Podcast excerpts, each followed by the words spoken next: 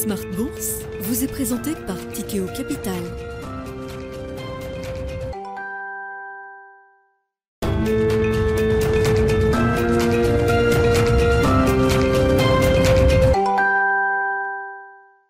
Bienvenue dans Smart Bourse, votre double dose quotidienne de marché en direct sur Bismart, chaque jour à la mi-journée, 12h30, 13h, et en fin d'après-midi, la grande édition pendant une heure, en direct à partir de 17h, rediffusée à 20h sur Bismart TV, émission que vous retrouvez chaque jour en replay sur bismart.fr et en podcast sur l'ensemble de vos plateformes. Au sommaire de cette édition ce soir, nous reviendrons bien sûr sur euh, la crise que traverse le Royaume-Uni euh, aujourd'hui, entre la crise de liquidité, la crise de collatéral qui a obligé la Banque d'Angleterre à intervenir en urgence euh, hier et la crise de confiance beaucoup plus politique qui est euh, évidemment encore dans tous les esprits euh, aujourd'hui et qui est loin d'être résolu. C'est un sujet majeur aujourd'hui pour euh, les investisseurs. Nous en parlerons notamment avec le chef économiste UK de Barclays, Fabrice Montagnier, qui sera avec nous en visioconférence dans quelques instants. Nous reviendrons également sur la question de l'inflation en Europe, un sujet qui est loin d'être éteint quand on voit la dernière marque d'inflation en Allemagne pour le mois de septembre. La première estimation donne un chiffre d'inflation à près de 11% sur sur un an euh, en Allemagne euh, et euh, l'Allemagne qui là aussi sort une stratégie budgétaire maximaliste elle en a les moyens, la signature allemande lui, le, lui permet. L'Allemagne va débloquer 200 milliards pour euh, alléger, soutenir les ménages et les entreprises face à la flambée de la facture d'électricité, de la facture énergétique en, général. Une grande partie de cet argent sera emprunté sur les marchés. L'Allemagne qui va réactiver euh, également, c'est ce qu'a annoncé le, euh, le Premier ministre allemand Olaf Scholz, va réactiver également des fonds qui étaient mis en sommeil et qui avaient servi durant la crise Covid pour soutenir là aussi les ménages et les entreprises face à la crise gazière et la crise énergétique. Voilà pour euh, l'ambiance de marché du moment. Des indices qui sont en baisse euh, en Europe, une baisse entre 1,5 et 2% pour les grands indices euh, européens en cette fin de séance. Et puis marché américain également, hein, qu'on a vu rebondir hier, mais qui a déjà effacé la totalité de son rebond depuis l'ouverture de Wall Street cet après-midi. Le point complet dans un instant avec Alix Nguyen. Et puis dans le dernier quart d'heure de Smart Bourse ce soir, nous nous focaliserons sur le thème des biotech avec un spécialiste, Sacha Pouget, qui sera avec nous en plateau à partir de 17h45, directeur associé de Biomed Impact.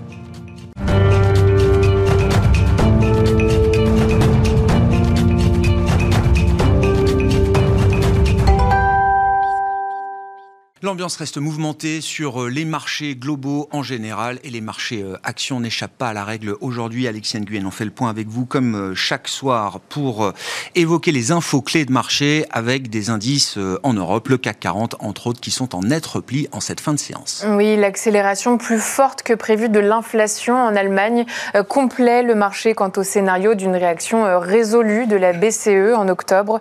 En septembre, la hausse des prix en Allemagne s'est encore accélérée sous l'effet de la flambée des tarifs des produits énergétiques et alimentaires.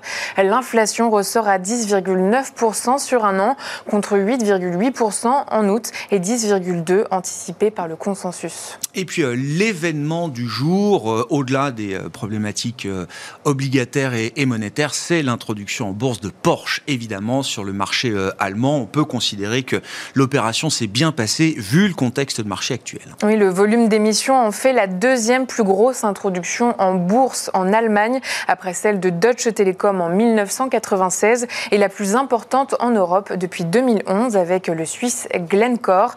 À Francfort, l'action Porsche a ouvert en hausse, affichant une première cotation au-dessus de la cible à partir d'un prix définitif fixé en haute fourchette. L'action a décollé à 84 euros, valorisant le groupe Porsche à plus de 76 milliards d'euros. S'agissant du secteur dans son ensemble, on remarque en effet que le stock 600 de l'automobile connaît la plus forte baisse sectorielle. Les équipementiers sont les plus affectés. À Paris, Forestia, qu'on s'est aussi endetté depuis le rachat de l'allemand Ella, chute. Plastic Omnium aussi. Et puis euh, du côté des valeurs françaises, la chute d'Orpea se poursuit après la publication des résultats du groupe. Au premier semestre, la société accuse une perte nette de 269 millions d'euros, alors que sur la même période l'an dernier, il avait dégagé un bénéfice net de 102 millions d'euros. Son titre baisse en continu jusqu'à des nouveaux plus bas historiques. Sur l'ensemble de 2022, la valeur abandonne plus de 85%. Il s'agit de la pire performance du SBF 120. Tendance, mon ami, deux fois par jour, les infos clés de marché à 12h30 et 17h avec Alix Nguyen dans Smart Bourse sur Bismart. Deux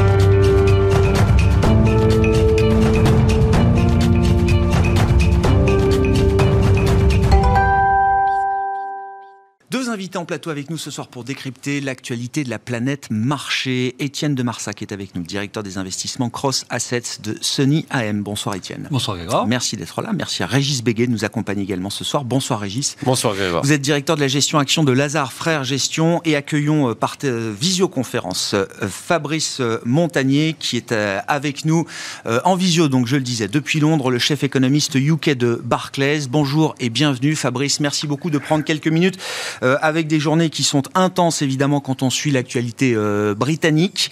Euh, revenons quand même sur ce qui s'est passé hier, alors qui est un, sujet un peu technique, mais la Banque d'Angleterre est intervenue pour éviter une, crise cardiaque sur le marché de la dette obligataire britannique. Quand on lit certains témoignages, on comprend que à un moment dans la matinée hier, il n'y avait plus aucun acheteur de dette britannique sur sur le marché, sur la, la, la gestion de cette crise de liquidité, de cette crise de collatéral. Est-ce que la situation semble sous contrôle désormais, euh, Fabrice alors, il semblerait, bonsoir, euh, bonsoir Grégoire, il semblerait qu'effectivement la, la situation s'est stabilisée.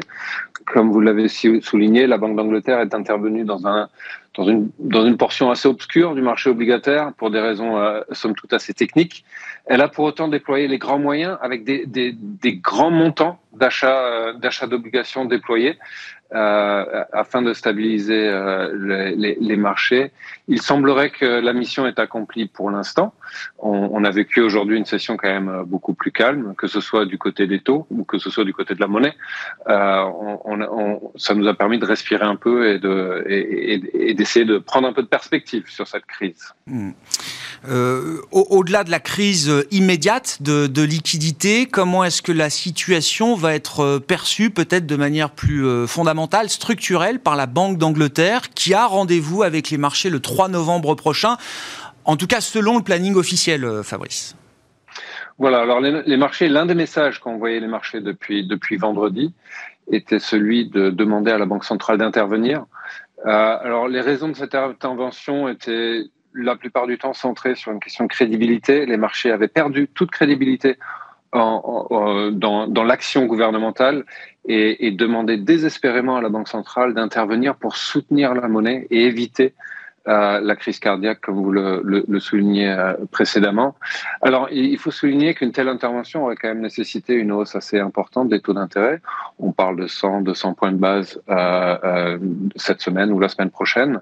Jusqu'à présent, la Banque d'Angleterre a toujours euh, a résisté à, à, faire une telle intervention. Euh, elle s'est focalisée sur le fonctionnement des, mar des marchés sans euh, essayer d'influer le, les, prix et les, valorisations des différents actifs. Et le langage est un peu codé, mais il faut comprendre ici qu'elle qu n'aurait a priori pas l'intention d'intervenir pour soutenir la monnaie, par exemple, ou d'intervenir pour, euh, pour, pour, pour, faire cette augmentation de taux qu'appelleraient les marchés euh, pour forcer le, en quelque sorte le gouvernement à faire marche arrière sur, sur ces politiques de baisse de taxes. Alors, donc, la, les perspectives qu'on a maintenant, c'est sur le très court terme, on continue à surveiller la situation politique, bien que la situation politique risque de ne pas évoluer dans les jours qui viennent, mais plutôt dans les semaines qui viennent. Des annonces gouvernementales vont intervenir dans le courant octobre, notamment sur euh, l'orientation de la politique euh, fiscale, l'orientation de la politique structurelle, certaines réformes qui sont en cours, etc. Et, ce qui donnera, euh, on l'espère, un peu d'air à la Banque centrale de se concentrer sur ce qu'elle doit faire, et ce qu'elle doit faire quand elle se réunit la prochaine fois en novembre, c'est ben, garder un œil sur l'inflation. Le problème inflationniste est toujours là. Et qui plus est maintenant plus compliqué. On a peut-être moins un problème d'énergie du fait du bouclier tarifaire, mais on a plus un problème de, de, de conditions de crédit avec notamment un resserrement assez, important sur le crédit immobilier, par exemple. Donc, c'est, vous le voyez, d'autres problèmes, euh, alors qu'on vient d'en solutionner un. En quelque sorte. Dans, dans, un, alors effectivement, hein, il y a eu la question des, des, des fonds de pension hier avec des, des modèles d'investissement qui ont complètement explosé avec la violence des mouvements qu'on avait les jours précédents sur la dette britannique et la question de l'immobilier hein, dans un pays où, où, beaucoup sont endettés à, à taux variable, c'est évidemment une question euh, majeure.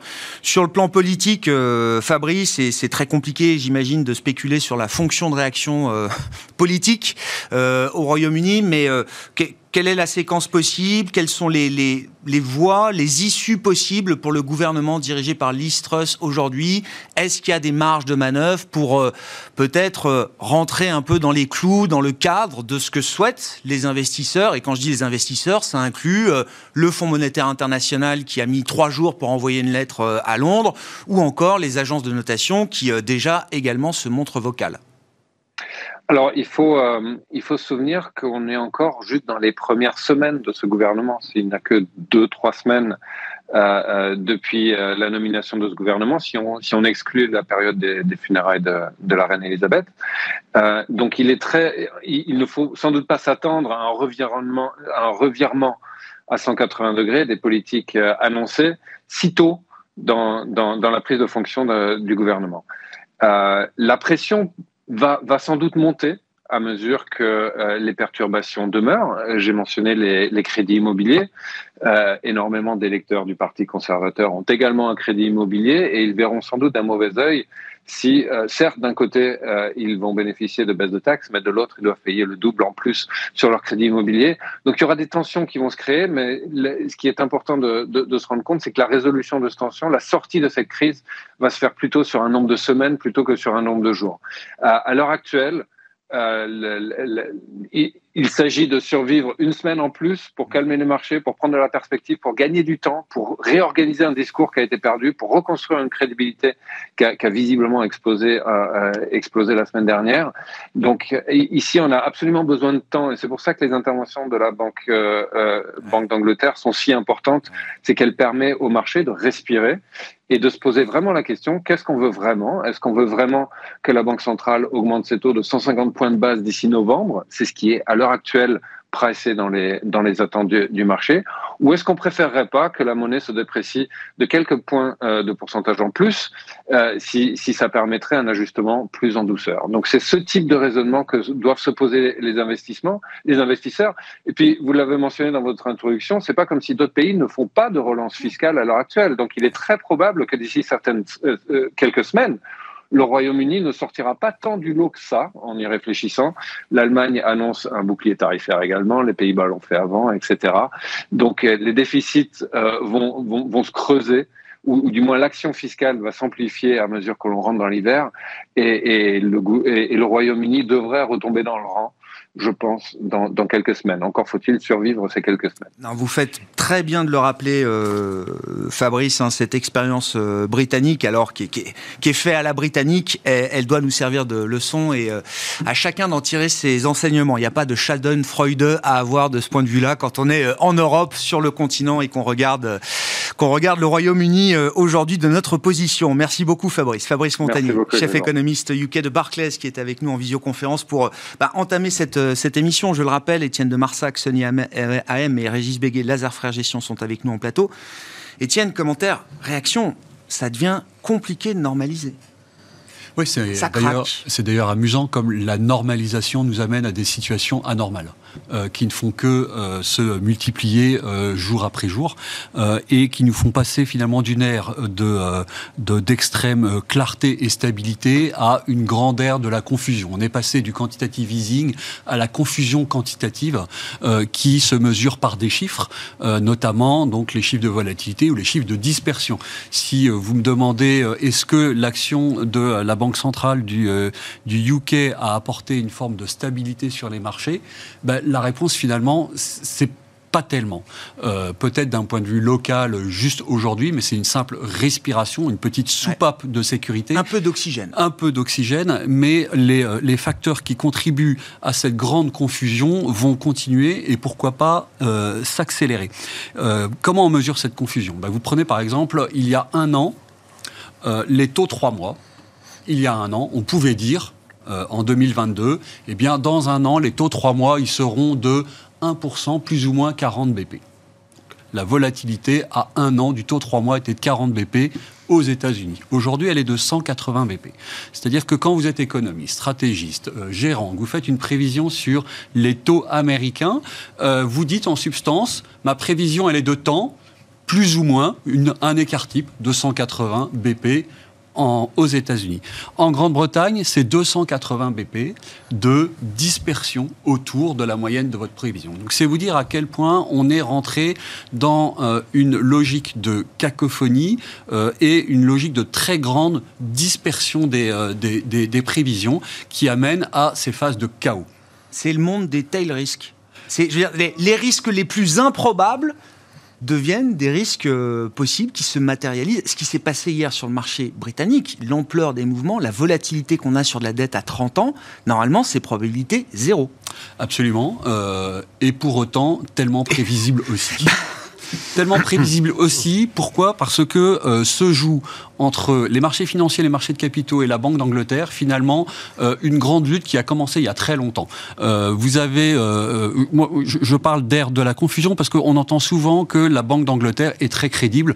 En réalité, du point de vue des cambistes ou d'un point de vue des gérants ou des traders, la Banque d'Angleterre a un long passif de surprise dans le mauvais sens. Elle a une réputation de girouette. De girouette, comme ça. Et d'action soit à contre-courant ou bien d'action trop prudente et ou bien donc action à contre-courant. On peut rappeler, par exemple, en, 1900, euh, 1992, bon ben, le, euh, comment le gouvernement euh, annonce et promet que la livre ne sortira jamais du SME. La Banque d'Angleterre passe son tour et provoque la dévaluation et la sortie du SME. plus, on peut parler des stocks d'or vendus au plus bas, hein, 50% des stocks d'or vendus à un prix de 275 dollars l'once d'or, donc un grand, un grand loupé de des autorités monétaires anglaise et peut-être plus proche de nous. Euh, rappelons-nous, l'année dernière, fin d'année dernière, l'inflation est à 5%, les taux sont à zéro. La Banque d'Angleterre commence à dire je vais remonter mes taux, pourquoi pas, de plusieurs euh, pas de 25 BP d'un coup, donc pourquoi pas 50, 75, 100. L'armée des gérants et des traders se positionne pour cette hausse de taux et la, et la BOE ne fait rien. Ah, Elle passe son oui. Et ensuite, elle il y a eu un retard à l'allumage. Effectivement. Et ensuite, ils ont commencé en décembre. Que de 25 en, décembre. et là, elle On va, va pas faire toute l'historique des erreurs de toutes les banques centrales. Je, suis d'accord avec vous, mais néanmoins, rappelons-nous qu'il y a cette défiance. Euh, et ça, c'est intéressant parce que des erreurs de banque centrale, il y, en a qui ont été commises. Enfin, l'histoire. Euh, mais vous dites, ce sont des erreurs. Euh, qui marque les esprits, qui marque les. On a quand même l'habitude de dire que sur les marchés, il y a un peu une mémoire de poisson rouge, etc. Mais quand on comprend et quand on analyse les banques centrales, non, une erreur passée finit toujours par euh, ressurgir à un moment ou à un autre dans l'esprit d'un investisseur. Ah, quand vous êtes un gros hedge fund du type euh, Rocos, pour ne pas le nommer, et euh, que vous souffrez tout d'un coup de perte abyssale à cause d'une décision qui n'est pas prise alors qu'elle était annoncée, vous l'avez un peu euh, mauvaise et vous nourrissez du, ressentiment. Euh, donc de ce point de vue-là, il y a quand même un pacte de confiance qui a été rompu entre la Banque d'Angleterre et les marchés financiers qui vient expliquer et éclairer ces variations et ces tail risques que, euh, que, vous, que vous qualifiez.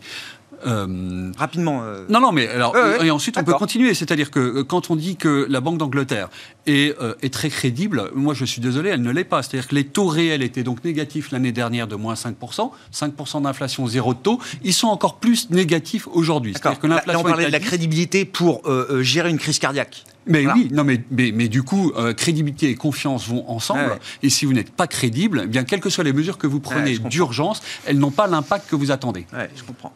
Bon, commentaire Régis sur cette situation. Alors, il euh, y, a, le britannique spécifique et puis quand même euh, l'idée générale que la normalisation, c'est dur, ça génère des effets compliqués.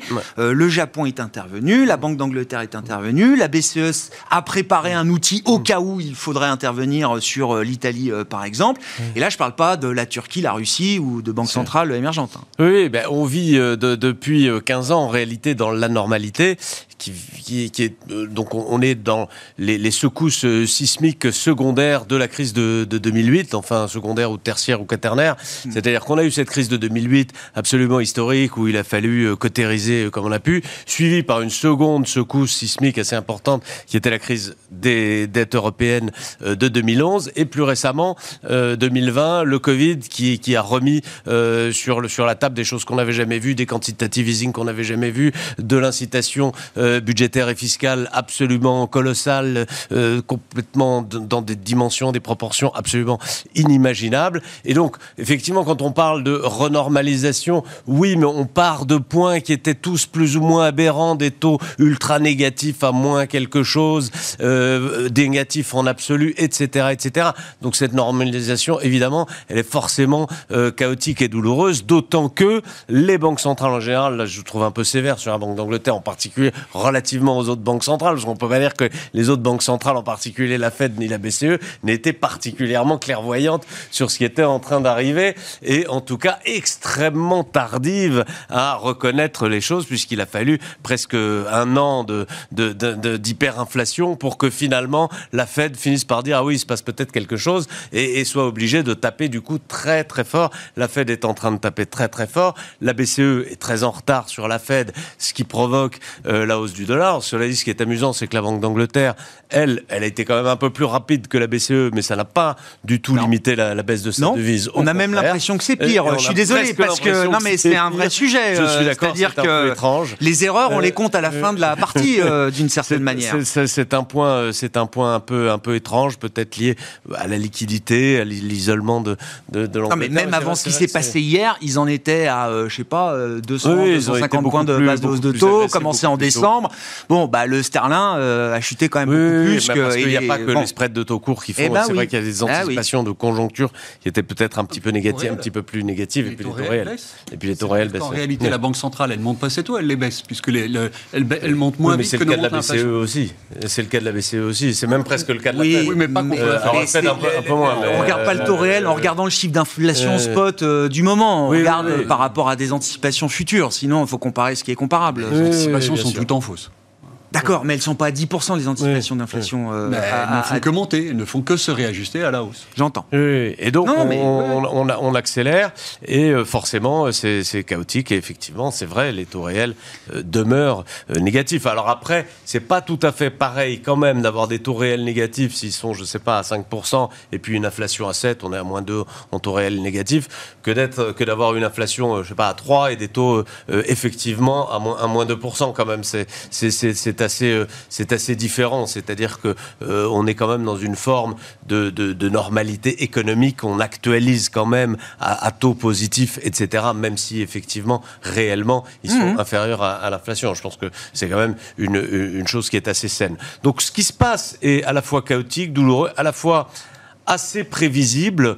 Euh, je, je, trouve que on n'est pas vraiment dans le tail encore. Hein. On est, on est euh, dans, quelque chose qui, est, qui était, euh, qui se déroule. Il n'y a pas de collapse. C'est des craquements ici et là qui, quand même, de manière douloureuse, mais à euh, peu près comme on pouvait s'y attendre, à savoir une, forte baisse des marchés obligataires consécutive à l'agressivité de, la, Fed et du coup des marchés actions qui baissent. aussi. Et donc quand vous dites ça, parce que quand la quand, quand la stabilité financière est en risque, il n'y a plus rien d'autre dans le mandat. Enfin, je veux dire, ça devient à un moment la priorité immédiate. C'est ce qu'on a vu hier pour la Banque d'Angleterre. Mais ce que vous dites là, c'est globalement, et notamment du point de vue de la Fed, ah c'est pas encore le genre ah d'événement ah bah qui euh, peut euh, peser dans la balance et justifier peut-être euh, une communication différente. La Fed, elle a même une communication assez agressive puisqu'elle elle est heureuse quand les marchés financiers baissent, elle est heureuse quand le Nasdaq baisse, elle est heureuse quand le SP500 baisse. C'est presque intentionnel de sa part. Elle a dit, elle, elle a dit à plusieurs reprises, oui, ben, on a bien compris notre message, c'est-à-dire on va vraiment taper, on va vous taper dessus, et si vous baissez pas, c'est que vous n'avez pas bien entendu ce qu'on ce qu'on dit le Nasdaq a repris 20% euh, cet été, euh, il ne fallait pas attendre autre chose de, Jérôme Powell que 8 minutes de discours à Jackson Hole pour remettre les pendules à l'heure. Exactement, exactement. Donc, euh, on n'a pas, on pas fini le, chemin, non, malheureusement. C'est quand même une question, Étienne. Enfin, alors, à ce stade, non, mais quand même le Japon qui intervient, le seuil de douleur est trop important, euh, la Banque d'Angleterre qui passe au bord de la crise cardiaque, euh, la BCE demain peut-être euh, avec l'Italie, en tout cas qui s'est préparé à un risque de, fragmentation en Europe. Jusqu'où on peut pousser cette idée de normalisation en, gardant quand même dans, l'idée qu'il faut préserver aussi la stabilité financière? Non mais, non mais c'est exactement ça le sujet, c'est-à-dire qu'on est sur une route de collision entre euh, le désir des États d'accompagner euh, la décroissance, d'accompagner euh, comment? Le l'entrée progressive en récession, d'accompagner le choc énergétique, etc. Donc là, c'est 200 milliards. Hein. L'Allemagne, c'est voilà, bam. Exactement. Et on est en collision entre, le, désir des États euh, de sponsoriser euh, finalement la, décroissance euh, et la, transition énergétique, et puis le désir de normalisation des, des banques centrales face à l'inflation. Vous sortez de quasiment 10 ans, de 10 ans où les objectifs étaient alignés, c'est-à-dire banque centrale et État travaillaient dans la même direction, c'est-à-dire fabriquer de l'inflation et faire tourner la planche à Aujourd'hui, pour reprendre une expression de Mohamed El Arian, ces deux objectifs sont en train de euh, d'entrer en, collision. Orthogonaux. Orthogonaux, exactement. Et donc c'est ce qui, du coup, fabrique. C'est pas vrai partout. Des fracturations. C'est pas vrai aux États-Unis. Euh, alors, alors si, euh, quand même, vous écoutez euh, l'administration Biden, euh, elle est en train, là, en ce moment, de faire jouer la petite musique de tout de même, est-ce qu'on ne va pas un petit peu trop fort sur la remontée des taux d'intérêt, notamment en Europe, et est-ce qu'on n'est pas en train de fragiliser donc les institutions financières, ce qui va revenir chez nous comme un boomerang, un boomerang, mais la stabilité financière à court terme, ça n'est pas celle à long terme. Une banque centrale, elle regarde à long terme, elle voit que l'inflation peut détruire les emplois sur le temps long, alors que les États ont été habitués à ne gérer que à hauteur d'une temporalité qui est celle des élections. Et euh, ces deux objectifs et ces deux temporalités différentes en rentrant en collision créent le chaos auquel on assiste aujourd'hui et qui est un chaos qui ne peut que continuer tant que ces objectifs ne sont pas alignés. Continuer, ça veut dire quoi pour les marchés quand on a déjà euh, un crack obligataire euh, historique euh, qu'on n'arrive même pas à, dater puisqu'il n'y a pas de, référence assez importante pour mesurer ça, quand on a déjà des devises majeures G7 qui sont sur des swings de 20% contre dollar en quelques mois, qu'est-ce que ça veut dire Le chaos va continuer? Bah, Alors, le, le, chaos va continuer ne serait-ce que par l'arbitrage des, parités de change. Donc, quand vous ne montez pas vos taux, ou quand vous êtes trop lent, et que vous avez de l'inflation, il y a un truc qui s'appelle euh, la parité du pouvoir d'achat. Donc, euh, si vous achetez un vêtement 100 dollars dans un coin et 100 euh, sterling à Londres, et que tout d'un coup il vaut 120 sterling à Londres, alors le dollar sterling vaut non plus 1 mais 1,20. Et donc, le sterling baisse de 20%. Donc, c'est ce qui se produit. donc, c'est le, fameux différentiel de taux réel. Lorsque vous, vous, montez, vous tardez à, à monter vos taux, vous êtes sanctionné sur votre parité de change immédiate. Et tant que la la BOE ne se réveille pas avec une inflation à 10% et des taux à 2,25, quand même, c'est une blague. On est clairement dans une situation de pays émergent. On en avait déjà parlé, ça s'applique aux États-Unis, ça s'applique en fait encore plus à, à la, Grande-Bretagne. Déficit de balance de paiement, euh, comment euh, euh, relance contracyclique via la fiscalité, un choc fiscal qui n'a jamais été aussi important ces 50 dernières années, à un moment donné où on lutte contre l'inflation. Donc, et concrètement, on fait quoi? Ils montent de 200 points de base les taux en novembre, ils font exploser le système, l'immobilier, etc. Mais le, système, le système, si vous ne le faites pas exploser tout de suite en remontant vos taux de manière progressive, vous voyez bien que c'est le marché qui le fait à votre place. Donc, autant le faire et autant l'annoncer clairement, ce qui permettra de donner un petit peu plus de visibilité, un petit peu plus de certitude à un moment où on en manque cruellement parce que les banques centrales sont terrorisées. Donc il faut remonter les taux d'intérêt beaucoup plus agressivement, comme le font les États-Unis, qui le font très bien.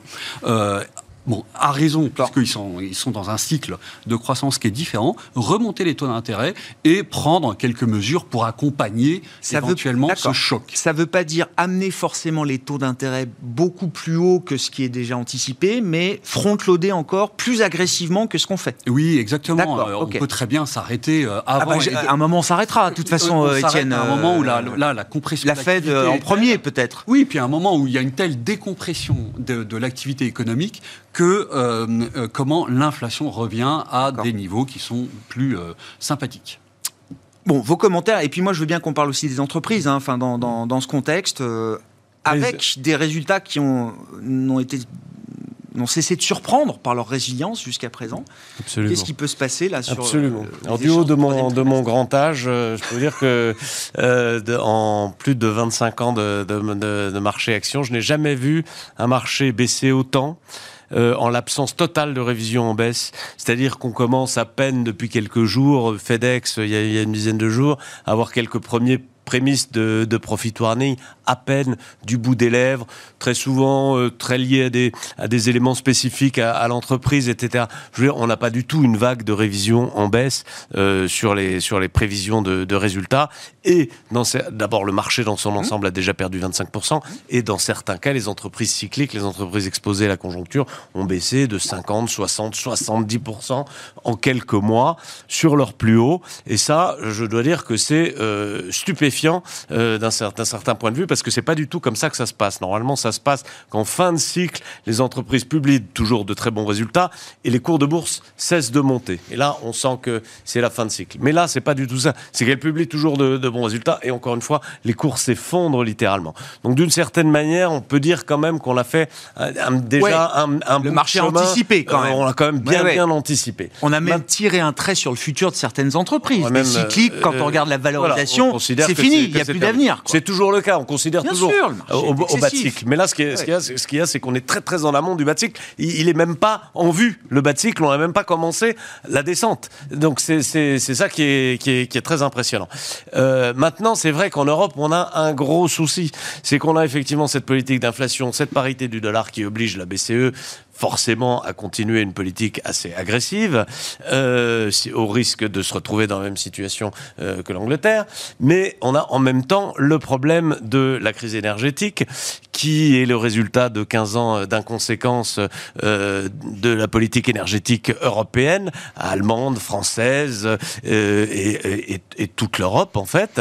Et, donc on est un petit peu coincé parce que les 200 milliards dont vous parlez de l'Allemagne, ils vont juste faire une petite cotérisation sur une jambe de bois. Mais l'année prochaine, il faut recommencer, et ainsi de suite. Ça n'est pas que la conjoncture. Pour, pour euh, euh, tamponner le problème des prix de l'électricité et du gaz, il faut mettre des centaines de milliards sur la table. C'est plusieurs points de PIB chaque année qu'il va falloir remettre sur la table. Année, voilà. Et, et, et, ça, on n'a pas du tout... Alors, il y a, y a, des réformes du, du marché de l'électricité. On, va gagner en efficacité. on, va, gagner en efficacité énergétique. On va modifier un, un peu les comportements aussi. Non, mais ce que je veux dire, c'est qu'il y a. x10 ou x20 sur les prix. 2023 et 2024. On va pas faire x10 ou x20 d'efficacité énergétique en un an ou un an et demi. Ça va pas être possible.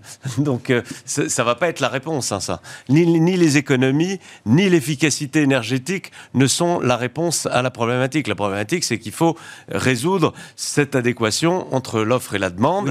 Et, il y a un gap de quelques années qui va être compliqué. Il y a, deux, trois ans compliqués devant nous, notamment deux hivers, le prochain et le suivant. Compris. Euh, très compliqué. Ah et ça rend l'équation des banques centrales d'autant plus difficile parce qu'on serait dans une période normale. Ce qu'elle ferait, la Banque centrale, c'est qu'elle baisserait les taux pour euh, donner un peu de respiration et pour permettre aux États d'accroître leur déficit budgétaire. Mais là, il n'est pas question de baisser les taux. Ah non, on n'accommode pas les déficits. Ah bah on peut pas. Il est ah bah question ah bah de, les, de, de, de, continuer à les monter, donc les déficits vont coûter d'autant plus cher. Donc on a une équation qui est quand même euh, assez, assez difficile. Et je reviens à mes résultats d'entreprise du troisième trimestre, et les du coup.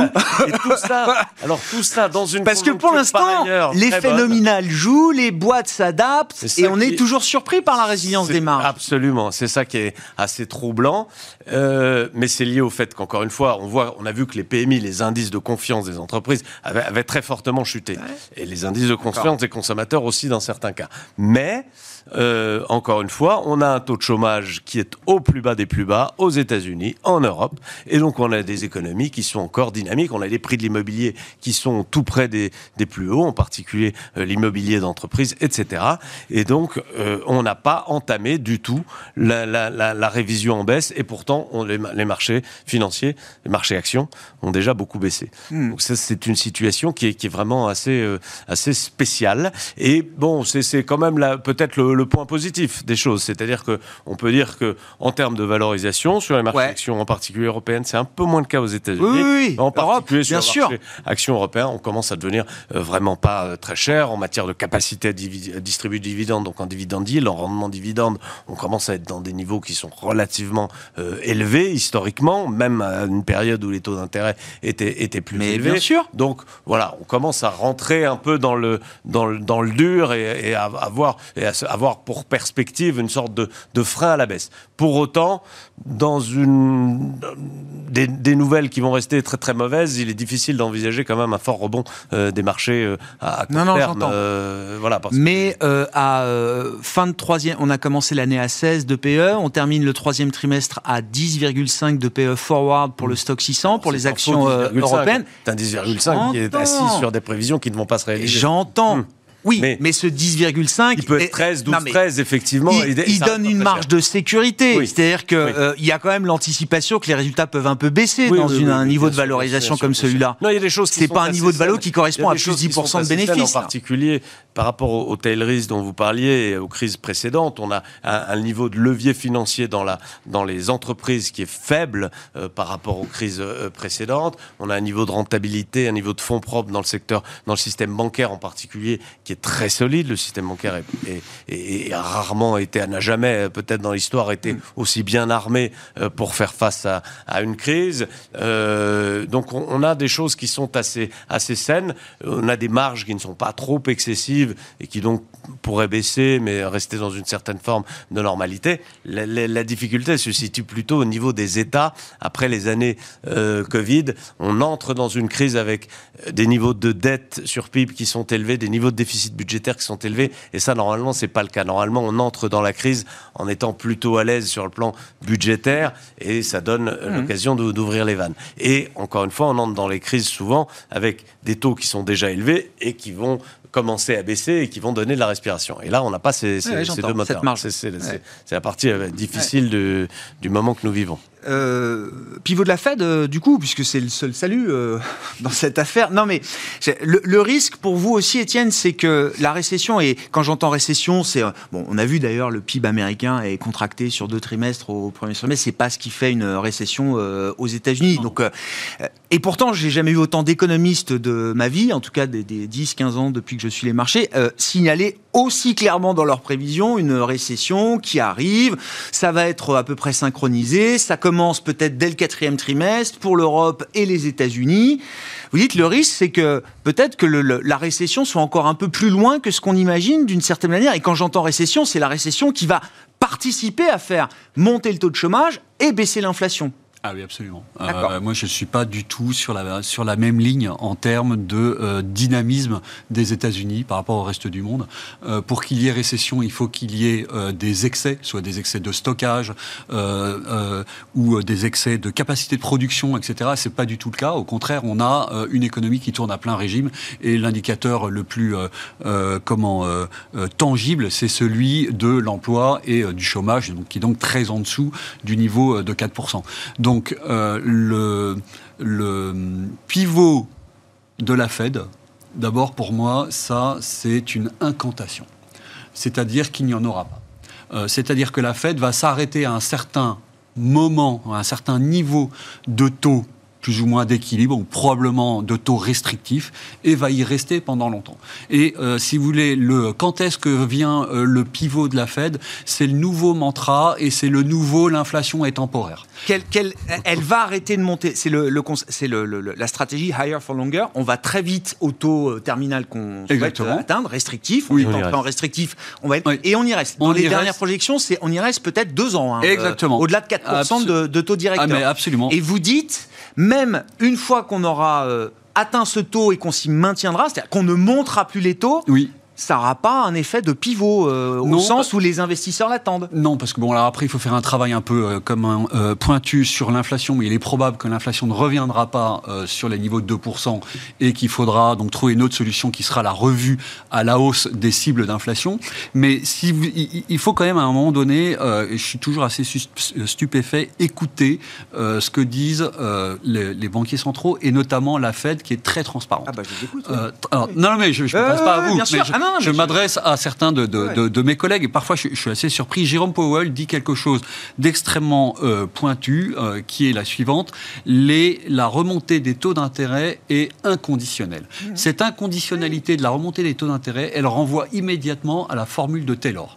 La formule de Taylor, qu'est-ce que c'est? C'est les taux d'intérêt égale inflation anticipée plus une certaine sensibilité à l'output gap, l'écart entre la croissance potentielle et la croissance réelle. Paul dit, oubliez la croissance, on s'en fiche. Les taux d'intérêt égale inflation. Donc si l'inflation, l'atterrissage que vous anticipez, il est autour de 6% par exemple dans les deux ans qui viennent, les taux de la Fed vont à 6. Et moi, c'est mon pari, on est beaucoup plus proche de taux qui vont converger vers les 6% que, de taux qui s'apprêtent qui s'arrêteraient à 4. S'arrêter à 4 ou 3, 3 quarts. Mais après, ils ont su en faire des U-turns et des U-turns très rapides. La BOE, il y a une semaine, détaillait un programme de vente de ces, euh, de ces guilds. Elle en a acheté depuis euh, hier. Oui, mais ça, c'est un, bon, un U-turn. Vous l'avez dit vous-même, les, les U-turns de Banque Centrale euh, ont émaillé l'histoire. mais ça, c'est pas un U-turn. C'est-à-dire que c'est pas le début, l'amorce de baisse de taux, de la reprise du quantitative easing, c'est juste un patch. Porsche? Porsche. Ça s'est bien passé. P911. ça, c'est le ticker. C'est le ticker. Ah, ils ont un marketing incroyable. 911 millions d'actions émises pour l'introduction en bourse, sans droit de vote. Euh, et le ticker qui va, euh, ah. qui va avec. Franchement, euh, vu le contexte de marché, et on le disait tout à l'heure, Alix le signale, le secteur automobile est quand même en forte baisse aujourd'hui. Et d'ailleurs, Porsche Holding et Volkswagen, les maisons mères au-dessus de Porsche AG, qui est le constructeur, sont en forte baisse aujourd'hui. Mais le titre, lui, a bien tenu. Bah, le titre, il y, a la, y a la part de rêve. Il faut rappeler que Porsche, c'est pas un nouveau venu hein, euh, dans, dans, dans, la bourse. Hein. Il est, le titre Porsche a été d'abord a toujours été plus ou moins coté, alors sous des formes euh, très différentes. À un moment, c'était plus qu'une holding avec des liabilities, etc. Mais euh, il y a une quinzaine d'années, le titre Porsche, c'était effectivement l'entreprise qui fabriquait le constructeur, voilà, des, ça. des, des, des, Porsche. Après, ça a été tout un tas d'autres choses, mais avant que ça se fasse absorber par Volkswagen, puis remis sur le marché par Volkswagen, il y a la part du rêve et il y a cette idée sous-jacente qui était le cas il y a 15 ans mais qui s'est révélée fausse, c'est-à-dire que c'était pas tout à fait de l'automobile, c'est quand même un produit de luxe, ça ne répond pas à la même logique, c'est pour ça que quand vous parlez de la décorrélation du titre Porsche aujourd'hui avec le reste du marché de l'automobile, on peut dire oui mais ça répond à des déterminants qui sont très très différents, qui sont liés au marché du luxe, voire de l'ultra luxe, etc. sur des volumes qui sont beaucoup plus petits. L'histoire a montré que c'était une histoire qui avait été vendue euh, il y a, y a il y a, 15-20 ans. Et puis l'histoire a montré que ça n'était pas tout à fait vrai, c'est-à-dire qu'il y a quand même une nécessité d'investissement technologique qui fait que effectivement ça appartient quand même au domaine de l'automobile quand il faut mettre des milliards de développement dans l'efficience énergétique, dans l'électrification, dans des nouveaux moteurs, etc., dans des normes. C'est pas juste un nouveau designer qu'il faut, voilà, voilà. qu'il faut se payer. Exactement, c'est pas juste de faire, faire, un nouveau dessin. Et donc, euh, euh, y a, je pense qu'il y a une certaine ambiguïté de ce point de vue-là qu'on entretient et ce qui permet euh, à cette valorisation de tenir. Après, cette IPO, elle était euh, très chaude, comme on dit, et donc il y avait une très forte demande. Donc assez naturellement, la, demande a été insuffisamment servie et euh, donc par effet d'inertie sur la première cotation, quand la demande est insuffisamment servie, ben, il y a des acheteurs marginaux. Ça ne dit pas grand-chose de ce que de l'avenir boursier, boursier titre. du, du, titre, voilà, qui arrive quand même effectivement dans une dans des conditions de marché qui vont qui vont être difficiles. Et c'était la réflexion qu'on avait déjà hier soir en fin d'émission, avant la, cotation. C'est pas, euh, c'est pas un grand succès pour l'ESG. Alors effectivement, du point de vue, dans, dans l'ESG, il y a G, euh, et euh, du point de vue de la, gouvernance, Porsche n'est pas le meilleur exemple qu'on puisse euh, qu'on puisse trouver en Europe, notamment du fait de ses de ses rapports avec avec Volkswagen. Mais, ça montre que pour Porsche, alors après, certains investisseurs sont capables mm. de s'asseoir un peu sur des principes. oui, mais comme chacun sait, dans, dans, dans l'ESG, il y a, y, a, y a beaucoup de points de vue différents, même du point de vue du E et du S. il y a des entreprises qui sont très bien vues par certains investisseurs et très mal vues par d'autres investisseurs. Tout dépend si on est euh, très carbocentrique, très euh, ou euh, beaucoup plus porté sur la biodiversité, ou beaucoup plus, vous voyez, des investisseurs qui disent le nucléaire c'est le diable, et puis d'autres investisseurs qui disent le nucléaire c'est la seule solution. pour pour faire face au réchauffement climatique. Donc dans l'ESG, on peut y mettre un peu ce qu'on ce qu'on veut. Oui, mais bon, il y a quand même certaines maisons qui. il n'y a pas de critères. non, non, j'entends bien. qui soient absolus. Maintenant, sur le plan de la, gouvernance, il est certain que Porsche n'apparaît pas comme l'exemple de, la, gouvernance. Et c'est un point important de aussi dans la gouvernance. Il y a l'indépendance du board, l'indépendance du, du, chairman et du CEO, mais il y a aussi la parité homme-femme, le taux de présence au board, etc. Donc là aussi, même dans la gouvernance, même si ça repose sur des critères qui sont quand même, d'une manière générale, un peu plus tangibles que, les, deux autres, un peu plus objectifs. Euh, mais euh, même dans la gouvernance, euh, je dirais qu'il y a quand même des centrages qui peuvent être différents d'une entreprise à l'autre.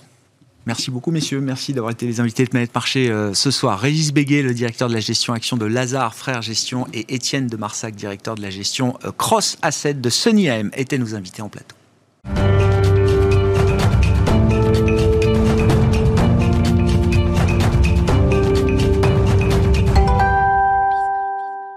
Le dernier quart d'heure de Smartbourg, chaque soir, c'est le quart d'heure thématique. Le thème ce soir, c'est celui des biotech, un secteur que connaît particulièrement bien Sacha Pouget, qui est à nos côtés en plateau. Bonsoir Sacha. Bonsoir Grégoire. Merci beaucoup d'être là. Vous êtes directeur associé de Biomed Impact, qui est une, un service de suivi de l'actualité euh, et de l'analyse du secteur biotech, c'est ça Biotech et medtech, oui. Biotech et, medtech, euh, Sacha, ce qui est votre domaine d'expertise de toute façon depuis que je vous connais et que vous participez euh, à, à, à mes émissions. Euh, oui, faisons le point un peu sur le secteur des, euh, biotech et, medtech, euh, alors qui est un secteur en baisse. Hein, on parle d'un secteur risqué au sein de la classe d'action boursière, évidemment.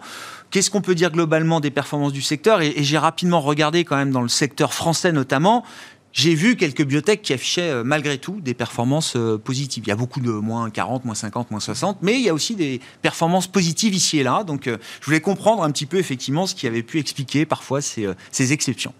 Tout à fait. Alors, vous l'avez souligné, on est sur une année quand même particulière. alors, on observe la baisse est généralisée hein, elle est globale. Aux États-Unis, par exemple, le S&P Biotech perd environ 30%. En France, c'est un peu plus, malheureusement, euh, la déconvenue est plus importante puisque euh, les biotech françaises perdent environ 50% par rapport à, la fin de l'année 2021. Les medtech, qui euh, représentent quand même environ une quarantaine de, sociétés cotées en bourse à Paris, elles perdent un peu moins, 32%.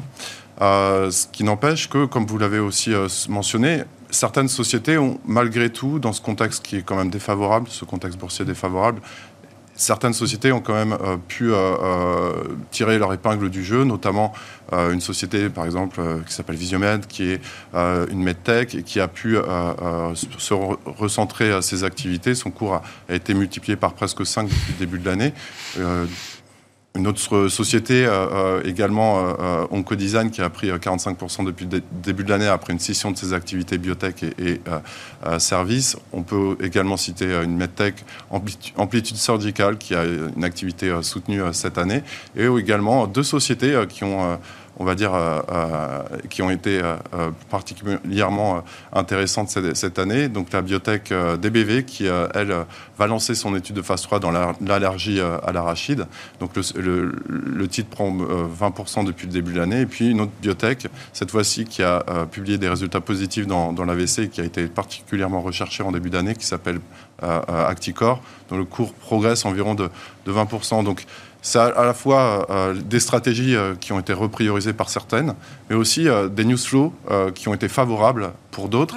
Et il est intéressant aussi de constater, Grégoire, que d'ici la fin de l'année, par exemple, on attend 22 résultats cliniques ou approbation de autorisation de mise sur le marché de la part de nos biotech françaises et 47 euh, euh, sur l'année qui vient dans les 12 prochains mois. aussi oui, parce que c'est ça qui est intéressant, je trouve, c'est que effectivement c'est une baisse généralisée, mais sur certains aspects spécifiques, euh, sur certains dossiers particuliers, avec une activité fondamentale ou une news fondamentale.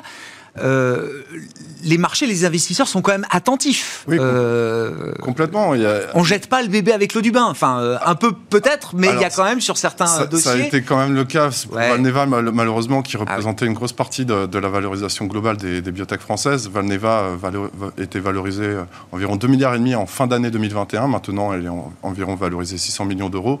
Donc, on voit déjà que sur les, en fait, sur euh, les 4 milliards d'euros de, perte de valorisation en 2022, par rapport à 2021, déjà, Valneva représente 50% de ah cette oui. baisse. Ah oui, c'est majeur. Alors, ah le marché est prêt à, et, à même de sanctionner les sociétés qui, entre guillemets, ont pu décevoir par rapport à leur, feuille de route initiale, mais effectivement, il est aussi euh, attentif au développement des autres ah sociétés qui peuvent parvenir à des euh, annonces positives euh, dans, leur domaine et dans, dans leur recherche clinique notamment. Est-ce que cette baisse des prix, des valorisations du secteur biotech et medtech en bourse ouvre la voie à une, euh, fenêtre de tir d'opérations de fusion-acquisition, de M&A. Est-ce qu'on est même peut-être déjà dedans d'une certaine manière, euh, Sacha? Alors effectivement, on a eu des annonces euh, récentes, notamment une prise de participation majoritaire d'un actionnaire dans la société Oncodesign, une biotech. on a eu aussi un rachat, le, rachat de la société de, de diagnostic qui s'appelle TerraDiag par une autre société de diagnostic qui s'appelle Biocinex avec une prime significative hein, quand même de, de plus 60%. Euh, on a pu aussi euh, voir euh, en, termes de mouvement sur les fusions-acquisitions, Genfit qui a racheté une société mmh. suisse, Versantis, pour environ 40 millions de, francs suisses. Alors maintenant, donc c'est un contexte quand même qui est particulier lorsqu'on regarde le M&A sur la partie biotech. On voit que c'est une année quand même record en nombre de, ah rachats depuis ah, l'année. On en est à 25 ce qui est un record sur les 15 dernières, dernières années. Par contre, on est sur une forte baisse des montants. On est à 35 milliards de, dollars contre une moyenne historique de 85 milliards de, dollars sur les 15 dernières, dernières années, mais avec des primes quand même très significatives. Euh, normalement, on est sur une prime moyenne historique de 60%. Et là, cette année, on est quand même sur des niveaux de plus 85% en moyenne euh, sur les primes pour convaincre les vendeurs, finalement, euh, et ça, c'est quand même quelque chose qui est, qui est euh, euh, rassurant sur cette partie-là. Et puis, trois domaines sont particulièrement recherchés hein, par les investisseurs, les industriels, pardon. Donc, on a de manière euh, perpétuelle depuis plusieurs années quand même, euh, l'oncologie toujours, les maladies rares également, et puis euh, le système nerveux central qui intéresse beaucoup. Et d'ailleurs, cette semaine, on a eu une annonce, celle de Biogène, qui a fait une découverte majeure dans l'Alzheimer. Qui est une grosse biotech américaine, hein, c'est ça. Une des plus grosses biotech au monde, et, et, là, il y a une véritable percée scientifique, ça n'a jamais été vu. on a enfin trouvé un médicament qui pouvait faire avancer, avancer le, traitement euh, de, cette maladie euh, très, très difficile à, traiter jusqu'alors. Et donc le, MNF, les, les, le, les net restent alignés pour que les opérations industrielles dans le secteur des biotech et des medtech puissent euh, se poursuivre. Alors, ce qui est intéressant de constater, c'est qu'on a beaucoup de partenariats cette année. on en a déjà une quinzaine qui ont été annoncés pour environ 220 millions d'euros. Donc entre biotech, medtech et des grands labos, des, grands, industriels du secteur. Exactement. Donc euh, si vous voulez, euh, notamment grâce aux, médicaments qui ont été vendus euh, dans le Covid par certaines grandes sociétés américaines du type Pfizer évidemment, mais aussi Eli Lilly, elles sont à, à la recherche, et grâce au cash qu'elles ont pu générer, euh, elles sont à la recherche de, partenariats. Et ces partenariats sont très lucratifs. Ils ont rapporté quand même plus de 200, environ 220 millions d'euros euh, cette année. Et c'est quand même 30% de tout ce qui a euh, été levé. Elles, cherchent manifestement à trouver des relais de croissance. Et ça se passe inévitablement par les biomédicaments développés par les sociétés de biotechnologie. À propos, et donc, ça permet, ces partenariats, c'est du financement pour, euh, ces biotech, justement, sur la partie financement. Alors, il y a les partenariats qui représentent une partie euh, substantielle. Euh, pour le reste, dans le contexte de marché qu'on connaît, avec le resserrement monétaire, le coût de l'argent qui remonte, et des investisseurs qui se montrent forcément plus sélectifs dans leur choix d'investissement ou d'allocation, quels sont les besoins de financement des biotech euh, françaises que vous suivez aujourd'hui, euh, Sacha Et est-ce que, est que le financement est toujours accessible et ouvert euh, à ces biotech? Alors tout à fait, même je dirais, ça a été même rarement vu. après, il y a du sucré et du salé. Le hmm. sucré, c'est qu'en fait, on en est à la troisième année, la troisième meilleure année en termes de, de, financement des biotech des dix dernières années. Donc c'est une, année très, très solide. On a levé 720 millions d'euros ah cette année. Nos projections euh, nous montrent chez Biomède d'Impact qu'on peut euh, euh, qu'on a des anticipations sur le milliard d'euros d'ici la fin de l'année, donc environ 250 millions, d'euros d'ici la fin de l'année. Et, surtout, on, a pu observer, et ça c'est la partie salée un peu de, de l'histoire, c'est que sur les 40 opérations de, de l'année, 5 ont capté 50% des, montants. Ah, Donc il y a, des choix forts qui sont faits. C'est ça. Une forte concentration au niveau. On est prêt à mettre des gros tickets. C'est ça. Mais pas n'importe où quoi. Pas, n'importe où. On veut pas arroser ou saupoudrer. On, fait ses choix, on choisit ses, sociétés. Exactement. il y en a. parmi ces sociétés-là, la plupart ont levé euh, grâce aux États-Unis aussi, parce qu'elles avaient des euh, euh, développements qui étaient intéressants dans certaines pathologies et indications. Après, ce qu'on a pu observer pour les plus petites sociétés, par contre, c'est qu'elles ont rationalisé, on va dire, leurs leur coûts et elles ont repriorisé leur pipeline. Hmm. C'est-à-dire que j'ai entendu certaines sociétés en discutant avec elles qu'elles avaient arrêté la, la recherche préclinique, donc très précoce, très euh, early stage, on appelle ça, pour, se pour prioriser finalement leur euh, euh, stade de développement en clinique, en phase 1, phase 2, phase 3. Donc elles s'adaptent. Il n'y a pas eu encore de réorganisation au sens comme on a pu le constater du reste aux, États-Unis, avec des réorganisations de staffing et voire de, malheureusement des, des plans de licenciement. Ah bien sûr. Et il n'y a pas toujours pas de société qui est vraiment en mal de financement avec euh, un coup prêt qui pourrait euh, les, amener vers la faillite. Mais on dérisque un peu le profil de la société euh, pour peut-être lever plus facilement de l'argent manière. C'est pas facile de lever dans ces conditions puisque finalement leur cours a beaucoup baissé et les actionnaires sont pas forcément très à même de, de vouloir amener un discount aussi important par rapport au prix réel de ce qu'ils estiment pour, pour les, actions en, circulation. Donc, on voit quand même au niveau des augmentations de capital, il y a une certaine tension. Euh, les biotech privilégient des, des, moyens de financement alternatifs, donc euh, que ce soit par des obligations convertibles, que ce soit aussi par des, des sessions euh, d'actifs, comme ça a été le cas d'Eritech qui a revendu pour environ 40 millions d'euros son usine aux États-Unis, ou alors Adosia qui a revendu son, son siège social. Donc voilà, c'est des moyens où elles, elles, doivent trouver des moyens adaptatifs. Faut un peu d'ingéniosité quand même. Un peu d'ingéniosité, mais pas encore pour le moment de, drame, euh, à savoir vraiment clé sous la porte ou plan de licenciement. On n'en est pas là. Merci beaucoup euh, Sacha. Merci pour ce tour d'horizon de l'actualité du secteur euh, biotech et medtech que vous suivez particulièrement. Sacha Pouget qui est avec nous en plateau, directeur associé de Biomed Impact, invité du quart d'heure thématique de Smart Bourse ce soir. Voilà pour cette émission. On se retrouve demain en direct à 12h30 sur Bismart.